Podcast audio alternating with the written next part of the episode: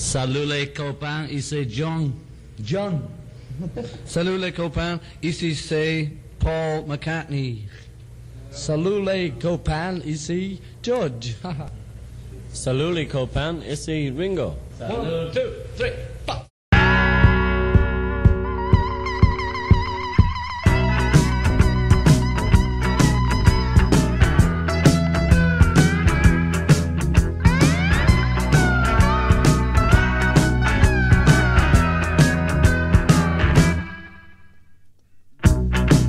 Salut les copains, ici c'est Dodoy et nous voici pour déjà la septième pépite de ma collection. Aujourd'hui nous allons parler d'un morceau de Paul McCartney, enfin de Paul McCartney que Paul McCartney a interprété, et encore sous pseudonyme.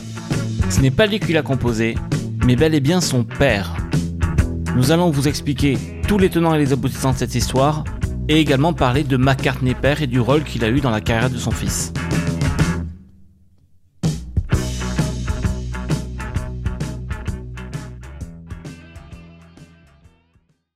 Nous sommes en juillet 1974. Les Wings sont alors à Nashville pour une session d'enregistrement. Et Paul veut en profiter pour rencontrer des musiciens qui sont parmi ses héros. C'est ainsi que dans le studio des Wings vont se présenter Chet Atkins, le guitariste, et Floyd Kramer, le pianiste. Deux des pionniers du fameux Nashville Sound de la fin des années 40 et des années 50. Par exemple, Floyd Kramer est celui qui accompagne Elvis au piano sur Heartbreak Hotel.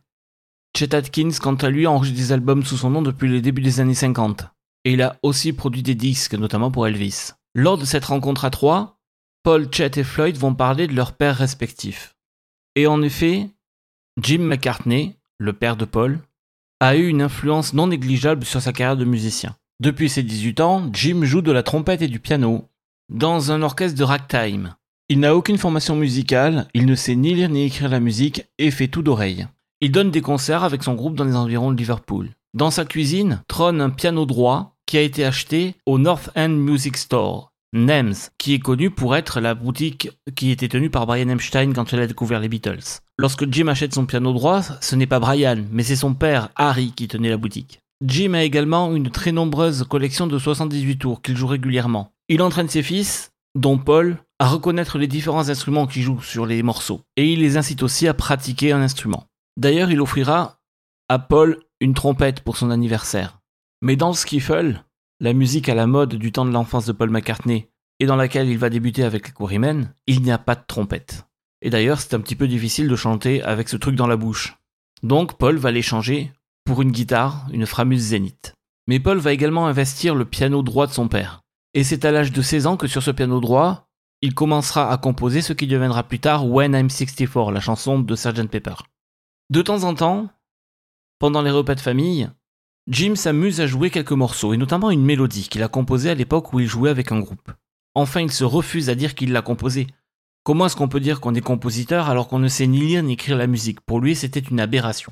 Paul n'était absolument pas de cet avis. Cette mélodie qu'il a gardée en tête pendant des années, pour lui, c'est celle de son père. Son père l'a composée, et elle n'a jamais été mise en relief comme il se doit. Alors, à la suite de leur rencontre, Paul, Floyd et Chet vont se décider à enregistrer des morceaux. Alors qu'ils cherchent des mélodies pour pouvoir graver leur rencontre sur disque, Paul va ressortir cette petite mélodie de son père Jim. Elle s'intitule Héloïse. Les trois compères, accompagnés de quelques membres de Wings, vont donc se mettre au travail pour enregistrer cette mélodie. Nous avons donc dans le studio Paul McCartney à la basse et au washboard, Denis Lane des Wings à la guitare acoustique, Jeff Britton à la batterie, Billy Pute à la clarinette, Chet Atkins à la guitare électrique, Floyd Kramer au piano, Dennis Good au trombone, Bobby Thompson au banjo et Don Sheffield à la trompette. Mais Paul McCartney voulait aller plus loin. Il voulait faire la surprise à son père. Donc il a choisi un pseudonyme pour le groupe qui allait interpréter ce morceau. Ils vont s'appeler The Country Hams, les jambons de pays. Et c'est donc le 16 juillet 1974 que cette petite mélodie sera mise en boîte.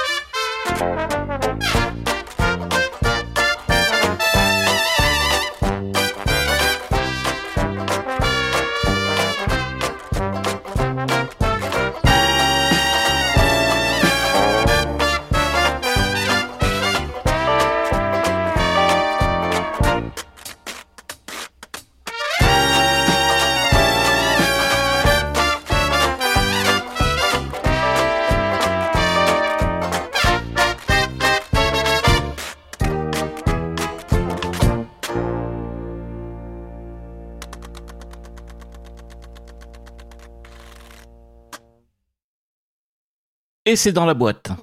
Malheureusement, lorsque Paul veut déposer le morceau, il constate qu'il y a déjà un morceau qui s'intitule Héloïse qui a été déposé. Il choisit donc de modifier le titre. Et ce sera Walking in the Park with Héloïse. Promenade dans le parc avec Héloïse. Reste maintenant à présenter le résultat final à McCartney père. Pour ce faire, Paul profitera d'un repas de famille. Discrètement, il posera le disque fraîchement pressé sur la platine du salon et lancera la lecture. Jim, qui était en pleine conversation, s'est interrompu. Il a relevé un sourcil, puis il a esquissé un grand sourire, et au bord des larmes, avec toute sa pudeur pour cacher sa gêne, il donnera un coup de coude dans les côtes de son fils en disant T'es un sacré garnement, toi. Paul avait atteint son but. Il voulait prouver à son père que même sans savoir lire ni écrire la musique, on pouvait faire des morceaux qui pouvaient être enregistrés par les plus grands musiciens du monde. D'ailleurs, lui-même ne savait ni lire ni écrire la musique au début des Beatles. Il a appris sur le tas, notamment avec George Martin, mais il avait aussi écrit parmi les mélodies les plus belles de sa génération. Paul et son père ont partagé pendant très longtemps la même vision de la musique, qui était tout d'abord quelque chose qui permettait d'envoyer de la joie aux gens. Et son fils continue dans la même lignée, même plusieurs décennies plus tard.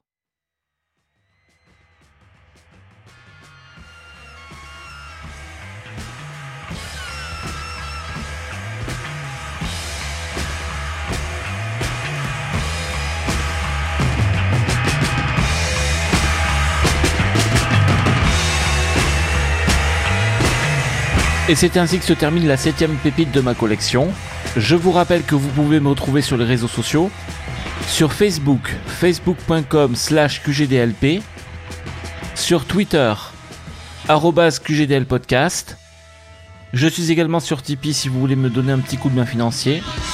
Et je vous dis donc à la semaine prochaine pour un épisode complet.